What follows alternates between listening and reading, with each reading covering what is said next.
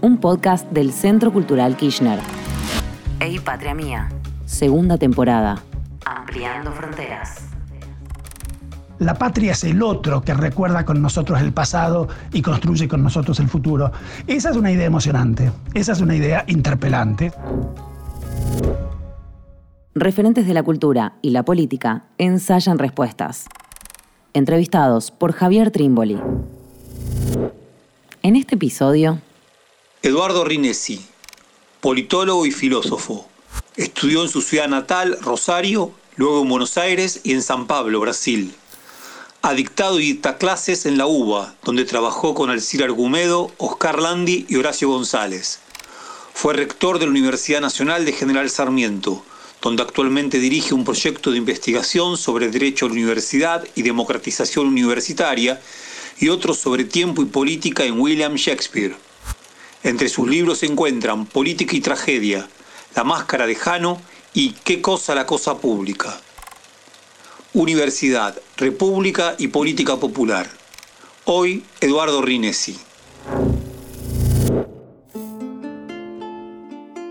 La verdad es que creo que durante una parte importante de mi vida la palabra patria no fue una palabra, no fue una buena palabra y no fue una palabra que, como suele decirse, me interpelara eh, especialmente. Eh, que casi diría que más bien todo lo contrario. ¿no? Eh, inevitablemente creo que los miembros de mi generación tenemos una mala experiencia con los modos en los que se articulaba esa palabra en los años, por cierto, los de la dictadura, que fueron años importantes en mi vida, puesto que fueron los años de mi escuela secundaria, fueron los años de mi colimba, ¿no? me pasé este, 14 meses y 16 días cantando Aurora todas las mañanas este, mientras izaba una ridícula bandera argentina y, eso hacía difícil eh, tener con, la palabra patria una relación amistosa, digamos, ¿no? Y, los años que siguieron, que fueron años, creo yo, aún más importantes en mi formación política, en mi formación eh, universitaria, en mi formación personal, em, fueron años en los que en la, discusión pública, en el discurso político, eran los años de la transición a la democracia, digamos, los años del alfonsinismo no, no el, pasado no era un valor eh, especialmente recuperado ni recuperable. más bien al contrario, yo diría que el clima de época del alfonsinismo, si pudiéramos hablar así, era un clima de época de ruptura con el pasado. Esa famosa metáfora eh, que usaba tanto Alfonsín de ponerle una bisagra a la historia, ¿no? E, e, es, muy, muy representativa, me parece, de un clima de época que, más bien quería sepultar el pasado, quería eso, ponerle una bisagra, dejarlo atrás. Eh, se ha dicho mucho esto, ¿no? Este, se, ha señalado la doble ruptura con el pasado que buscaba establecer el alfonsinismo. Por un lado, con el pasado más inmediato, con el horror de la dictadura que se acababa de cerrar. Por otro lado, con el pasado un poco más mediato, digamos, el pasado militar corporativo, ¿no? Desde de la Argentina de los 30 en adelante, que Alfonsín eh, eh, eh, metaforizó de manera tan eficaz, ¿no? con, esa, con esa figura del pacto militar sindical, ¿no?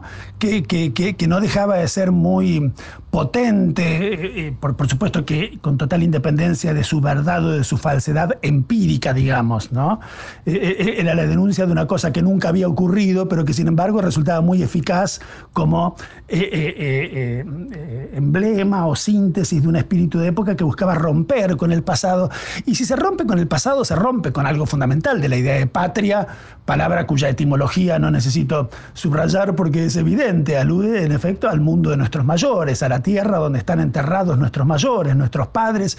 Y, y con, con, con, ese pasado no queríamos tener nada que ver en esos 80 de la transición, ni en los 90 de una modernización eh, disparatada, banal, eh, muy empobrecedora culturalmente, pero frente a la cual también debo decir que yo no sentía el impulso a, contra toda esa banalidad y esa mirada eh, pavota hacia el futuro, eh, recuperar una idea de patria en la que, eh, en la que sostener una posición crítica frente a eso, ¿no? Si había una idea de patria en aquellos años, me, viene ahora a la, cabeza em, un artículo que leíamos en aquellos años en la, universidad, un artículo de Jürgen Habermas que llamaba El patriotismo constitucional, que no dejaba de ser interesante como, como síntesis también de un clima de época, ¿no? de aquellos años, porque ahí la patria y, el compromiso afectivo asociado a la idea de patria no estaba vinculada con el pasado, sino que estaba vinculado más bien con la idea de norma, ¿no? con la idea de, reglas de juego, como se decía tanto en la Argentina alfonsinista y posalfonsinista. ¿no? De modo que, yo diría que, durante un tramo muy importante de mi vida la idea de patria no era una idea y la palabra patria no era una palabra, una palabra interesante, no era, una palabra atractiva. Creo que la volvió más atractiva y, me parece que en esto también la experiencia debe ser compartida por una gran cantidad de coetáneos y no solo de coetáneos se empezó a volver más interesante la idea de patria a partir de la experiencia política que arranca en el 2003 en la Argentina, evidentemente. Em, y aquí, me gustaría decir que, a, diferencia de lo que les ha pasado a otros compañeros, a otras compañeras, yo no, no me sentí particularmente tocado, particularmente em, eh, eh, entusiasmado, particularmente afectado por las conmemoraciones del Bicentenario. La, verdad de la milanesa, si lo tengo que confesar, este, eh, aquí no fue eso lo que me hizo pensar de otro modo la patria durante los años del kirchnerismo con todo lo interesante que tuvo eso, que no necesito decir, fue muy interesante por muchas razones, no fue esa conmemoración, no fue ese festejo, no fue esa espectacularidad, no fue ni siquiera el carácter masivo y fuertemente popular que tuvo todo eso, lo que creo que me, conmovió. Creo que más bien hubo en la experiencia del kirchnerismo algo que alude a una palabra que es vecina de patria, evidentemente, pero que me parece que por muchas razones nos puede resultar más interesante, más eh, eh, eh, emocionante, más convocante, que más bien la idea de patriada. Yo, creo que el kirchnerismo tuvo algo de patriada. Y, la idea de patriada es, es, es este, me parece al mismo tiempo que vecina de la idea de patria, una idea muy distinta a la idea de patria, porque patria remite casi inexorablemente al pasado, mientras que patriada revisaba el prólogo que le escribe el muy joven Borges al también muy joven Jaureche de Paso de los Libres, ¿no? con esa reflexión sobre las patriadas. Era una patriada que había fracasado, la de la revolución que le habían querido hacer al general Justo, ¿no? Este, y que narra Jaureche en una especie de tono de épica gauchesca, muy pintoresca, y que prologa Borges, que prologa Borges, un joven Borges muy cercano a Jaureche, muy cercano a Scalabrini, muy cercano a Forja, este, diciendo, hay hombres a los que les ha sido dado el coraje, a otros nos han sido dadas las letras. Uso mis letras para cantar al coraje de estos hombres. Quisieron una patriada que fracasó, porque las patriadas en general fracasan, pero eso mismo las vuelve reivindicables y, y amables. Bueno, yo creo que el kirchnerismo tuvo mucho de patriada tuvo poco de patria y mucho de patriada. Y me parece que esa patriada nos entusiasmó, que esa patriada que permitió mirar al futuro y no solo al pasado, hacía que cuando mirábamos al pasado, ese pasado se nos volviera más interesante. Pero lo que lo volvía interesante era el, clima de aventura, el clima de aventura colectiva, el clima de patriada que permitía pensar distinto. La patria y que le permitió a Cristina pronunciar posiblemente su mayor frase. Yo creo que la mayor frase de 12 años y medio de gobierno, ¿no? que es la, la, hermosa, la emocionante y la muy potente idea de que la patria es el otro. La patria no es solamente el nombre de los muertos a los que rendimos culto, la patria no es solamente el nombre del futuro, en nombre del cual hacemos patriadas en el presente. La patria es el otro que recuerda con nosotros el pasado y construye con nosotros el futuro. Esa es una idea emocionante, esa es una idea interpelante, esa es una idea que, puedo decir que me reconcilió con la idea de patria exactamente porque la daba vuelta como una media y nos invitaba a pensar con esa palabra otra cosa. Ey, patria mía. Pasado, presente y futuro de la matria grande. Los conceptos de república y de libertad son dos conceptos sin duda fundamentales de la gran tradición del pensamiento político de Occidente y fundamentales también en nuestras discusiones contemporáneas, en nuestras discusiones públicas, en nuestras discusiones políticas, en las discusiones de nuestras ciencias sociales también, ¿no? Y, es cierto que eh, a mí me interesan ambas categorías, ambas palabras, pensarlas de un modo que me parece a mí que eh, busca contraponerse al modo hoy, digamos así, hegemónico en que se la suele usar tanto en la academia como en el, en el mundo público, en el mundo de los medios de comunicación, en las discusiones cotidianas. En efecto, yo creo que la palabra república no diría que ha sido apropiada por una tradición que no tenga que ver nada con ella, pero sí que se ha impuesto en el último tiempo, en el último tal vez largo tiempo, se ha impuesto un preciso significado de la idea de república que a mí me importa mucho insistir en que no agota todos los significados que esa palabra tiene. Quiero decir, desde muy antiguo, desde antes incluso de que la palabra república existiera, desde la época en que los griegos hablaban no de república, sino de politeia, y Aristóteles explicaba que la politeia era la articulación, la combinación o la mezcla entre principios, valores e instituciones oligárquicos y principios, valores e instituciones democráticos. La república está como tironeada entre sus dos posibilidades polares, digamos así. Una, la de una república más minoritarista, más aristocrática, más antipopular, la otra, la de una república popular, democrática, mayoritaria. Y me parece que esa tensión atraviesa toda la historia de la, palabra república y de sus usos a lo largo de los, de los siglos. Es el contrapunto, podríamos decir, entre Esparta, entre la aristocrática Esparta y la democrática y tumultuosa, hoy diríamos populista Atenas. Es el contrapunto en el Renacimiento italiano entre la virtuosa y serena Venecia, ¿no? a la que en el Renacimiento se le decía la Serenísima porque eh, eh, eh, era tan virtuoso el sistema de gobierno sobre la base de buenas leyes y de una élite que administraba esas buenas leyes sin preferencias y sin favoritismos, que no era necesario nada más, y Florencia, tumultuosa, popular, conflictiva, que Maquiavelo prefería frente a su amigo Guicciardini, ¿no? que elegía la calma de Venecia como más virtuosa. Entonces, ese contrapunto a mí me parece muy importante y me parece que en el último largo tiempo, y por cierto que en la discusión política argentina contemporánea, contemporánea te diría de últimas décadas, casi ha ganado la batalla conceptual por la idea de república, la matriz más minoritarista, más aristocratizante, más antipopular, que incluso convierte a la democracia popular en antónimo, en lo contrario de la república y no en uno de sus tipos posibles. ¿no?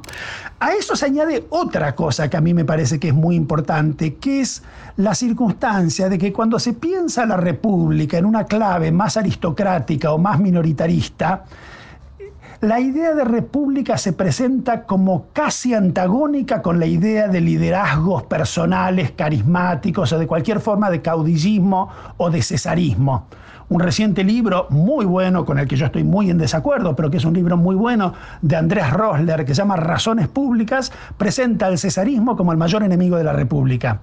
Y yo digo, me parece que el cesarismo es el mayor enemigo de un cierto tipo de república, no necesariamente de cualquiera, y me quedo en esa discusión con la posición de mi amigo Cristian Gaude, que en otro libro de lo más interesante, aparecido hace tres o cuatro años, discute con esta interpretación diciendo al revés que las repúblicas populares o democráticas no solo no son antagónicas con liderazgos caudillistas fuertes, sino que a veces incluso los reclaman, ¿no? Dando vuelta, me parece una cosa muy de sentido común en la discusión republicana y diciendo, miren, ¿qué tiene de malo un líder popular que a veces, por el contrario, es lo, lo mejor que puede pasar en cierto momento de la historia de un pueblo en relación con la conquista del bien público, de la cosa pública, ¿no? que es el significado fundamental de la idea de república. Y en el mismo sentido, diría que eh, eh, la palabra libertad también se dice de muchos modos en la discusión política y filosófica política de los últimos siglos y de esos modos me interesa distinguir muy rápidamente tres. Hay un modo en que se dice la libertad que es el que yo llamaría un modo liberal, ¿no? Liberal, neoliberal, ¿no? Pero, pero, pero digamos así, la libertad como la libertad negativa de los ciudadanos frente a los poderes que pueden amenazarla o asfixiarla. Es una idea individualista de la libertad y negativa frente a un poder externo que puede conculcarla. Hay otra idea de libertad que yo no llamaría liberal, sino que llamaría democrática, que no es la libertad del ciudadano de, sino la libertad del ciudadano para. ¿Para qué? para participar de manera deliberativa y activa en los asuntos públicos. ¿no? Y esas dos ideas de la libertad ciudadana se articulan de muy diversos modos y yo diría que buena parte de nuestras discusiones de los años de la transición fueron las discusiones entre estas dos ideas sobre la libertad y entre sus consecuencias. Yo creo que una de las cosas que en la Argentina incorpora el kirchnerismo también como novedad al debate público es pensar una tercera idea de libertad y poner, diría yo, en el centro de la escena pública una tercera idea de libertad que no es ni la idea de libertad de los ciudadanos de ni la idea de libertad de los ciudadanos para, sino la idea de libertad que empieza por entender que ningún ciudadano puede ser libre en una nación, en una comunidad que no es libre y que por lo tanto no hace del ciudadano individual, sino del pueblo entendido como sujeto colectivo, el sujeto de la libertad. A esa idea de libertad una larga tradición en la que uno puede reconocer, por ejemplo, el nombre, para decir un contemporáneo, del viejo y querido Kentin Skinner, que ha estudiado estas cosas extraordinariamente en, la escuela de Cambridge, ¿no? Este, lo ha llamado libertad republicana. Porque es en efecto la libertad no como cosa particular, no como cosa privada, sino como cosa pública, como libertad del pueblo, o si queremos decirlo en el lenguaje de la política argentina más tradicional, como soberanía. Fuiste rector de la Universidad Nacional de General Sarmiento entre 2010 y 2014. ¿Cuáles fueron los desafíos que implicó estar al frente de una universidad nacional situada en el conurbano bonaerense?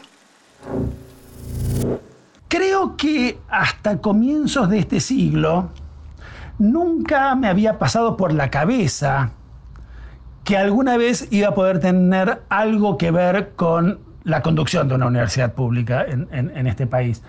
La, gestión universitaria, con toda la carga que eso además fue teniendo a lo largo de los largos años noventas, ¿no? Nuestra, nuestra década larga para homenajear al, querido, al querido Hobsbawm, ¿no? En, la Argentina hay, décadas cortas y décadas largas, ¿no? La corta década de los 80, uno dice 80 y piensa en cuatro años en realidad, y la muy larga década de los 90, en los que la idea de gestión se fue cargando de una connotación muy negativa, ¿no? Y en los que de hecho las gestiones universitarias de las universidades donde estábamos, donde trabajábamos, donde enseñábamos, eran una cosa este, que había que sufrir y que, veíamos siempre como muy distante y que veíamos siempre como cómplices de las peores ignominias, este, el FOMEC, el Banco Mundial, el Fondo Monetario, ¿no? Este, es posible que haya habido algo de injusticia de nuestra parte en todo eso, visto ahora un poco a la distancia,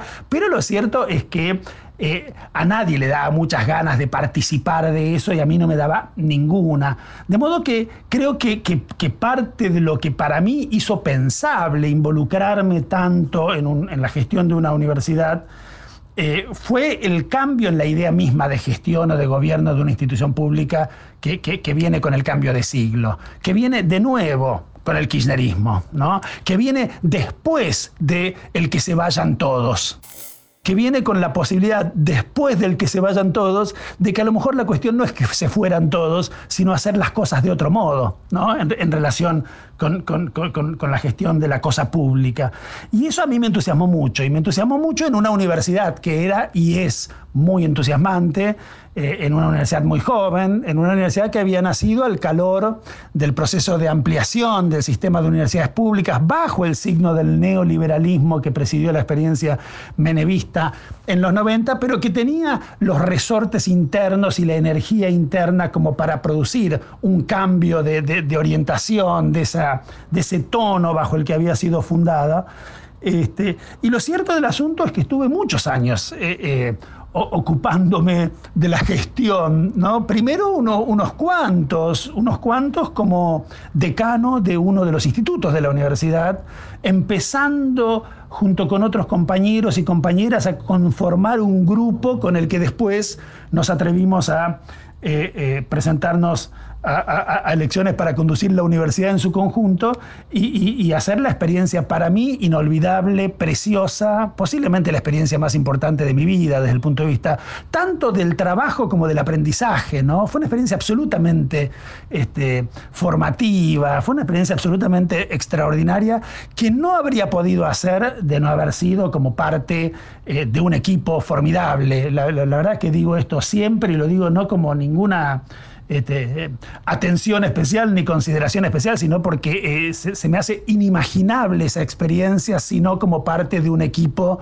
este, de, unos cuantos y cuantas que discutíamos todo el tiempo, que conversábamos todo el tiempo, que nos cuestionábamos todo el tiempo cómo estábamos haciendo las cosas, en una época que estuvo muy, eh, eh, muy signada por un conjunto de transformaciones fundamentales en los modos de pensar la cuestión universitaria. Ey, patria mía. En el año 2008, dos años antes de que nos hiciéramos cargo de la, de la, conducción de la Universidad Nacional de General Sarmiento, había tenido lugar, y nosotros habíamos seguido muy de cerca todo ese proceso, porque participábamos muy activamente en la vida de la universidad, eh, eh, eh, había tenido lugar en la localidad de Cartagena de Indias, en, en, Colombia, una reunión, la segunda, de la Conferencia Regional de Educación Superior del IESALC, el Instituto para la Educación Superior de América Latina y el Caribe, que había producido una declaración final que yo creo que fue fundamental para todos nosotros. Yo no me cansé durante años y años y años y años de citarla varias veces por día, porque aparte cuando uno está en uno de esos cargos tiene que dar muchos discursos, de manera que tiene muchas ocasiones de citar las cosas que le importa transmitir, y no me cansaba de citar ese primer postulado de la declaración final de la CRES del 2008 que dice que la educación superior es un bien público y social, un derecho humano universal y una responsabilidad de los estados. La idea de que la educación superior, una educación que siempre en los cerca de mil años en números redondos que tiene la universidad como institución en la cultura de los países de Occidente, siempre fue considerado un nivel educativo hiperelitista, hiperminoritario, hiper excluyente y jerárquico y nunca se había propuesto ser ninguna cosa muy diferente de eso yo diría que ni siquiera los grandes movimientos de democratización de la vida universitaria del siglo XX, ni el 18 cordobés, ni el 68 parisino, se propusieron pensar la universidad como un derecho de todo el mundo. Se propusieron democratizar su gobierno, se propusieron democratizar la relación entre sus claustros, sin duda, pero había aquí algo muy novedoso, muy original, que en América Latina solo una persona se había animado a anticipar muchas décadas antes. Había sido el Che Guevara en un discurso de fines del año 59, cuando le dan el doctorado honoris causa en la Universidad de las Villas. En, en, Cuba y pronuncia ese famosísimo discurso que dice que la universidad se vista de negro, se vista de campesino, se vista de pueblo, que es un discurso hermoso, y termina diciendo, la universidad no puede seguir siendo considerada un privilegio de los ricos, debe ser pensada como un derecho de todo el pueblo cubano. Yo diría que esa idea de la universidad como derecho, que se animó a esbozar allí el Che a fines de los 50 en una anticipación increíble, increíble de algo que todavía nadie pensaba en ningún lugar del mundo y que se convirtió en, esta declaración tan importante del año 2008 y que siete años después, en el 2015, empezaría a formar parte del entramado normativo positivo de la Argentina, puesto que hoy forma parte de la ley de educación superior. La idea de que la universidad es un derecho, yo creo que nos cambió a todos la cabeza, nos cambió a todos nuestra manera de pensar la universidad y, fue, te diría, la, orientación que signó lo que hicimos, bien o mal, en todo caso con mucho entusiasmo. Eh, y, yo creo, sin ser muy autocomplaciente, que considerado en trazos gruesos, bastante bien este, allí al, frente de la querida UNCS. Creo que hicimos un intento grande por, por democratizar esa universidad en, dos sentidos que, presento rapidísimo. Uno en relación con... Eh, eh, eh, su, forma misma de gobierno, ¿no? Es decir, que la tratamos de hacer más participativa, incorporamos instancias de participación de lo más interesantes, desde el presupuesto participativo que discute que parte del, que permite que parte del del, presupuesto de todos los años se discuta por la vía de presentación de proyectos y de discusión de ese proyecto, hasta el consejo social en el que intervienen las organizaciones del territorio, ¿no? este, para opinar dentro de la propia universidad sobre la marcha de la universidad. Y, en segundo lugar, tratamos de pensar los mecanismos a través de los cuales la universidad efectivamente podía eh, ponerse a la altura de ser un derecho eh, efectivo, cierto, de eh, todos los muchachos y todas las chicas que tocaban a sus puertas en busca de un destino universitario. Me parece que ese es el desafío que tienen hoy las universidades públicas en la Argentina y, y que te diga, estén o no estén en el conurbano. Quiero decir, hay algo con la expresión misma universidad del conurbano que incluso entendiendo bien qué es lo que se trata de decir cuando se lo dice, a mí me produce una cierta incomodidad, como si eh, aceptáramos demasiado rápido al presentar un conjunto grande de universidades que son muy diversas entre sí, muy distintas entre sí, una cierta simplificación de las cosas que nos devuelve quizás eh, eh, en negativo, ¿no? una cosa que tiene mucho de estigma y mucho de caracterización muy generalizante, que yo no acompañaría sin muchas prevenciones. Quiero decir, me parece que todas las universidades, las que están en los centros urbanos, las que están en la periferia, las que están en provincias donde hasta hace poco tiempo no había ninguna universidad pública y hoy hay, en algunas una, en algunas dos. Me parece que todas las universidades han aprendido que de lo que se trata es de garantizarle a los ciudadanos y al pueblo entendido como sujeto colectivo, ¿no? el, el derecho al usufructo del trabajo de lo que hacemos allí en las universidades, tanto en términos de formación de los jóvenes como en términos de producción de conocimiento que tenemos que esmerarnos también para que ingrese de otros modos, ¿no? más democráticos, más amplios a los grandes debates colectivos.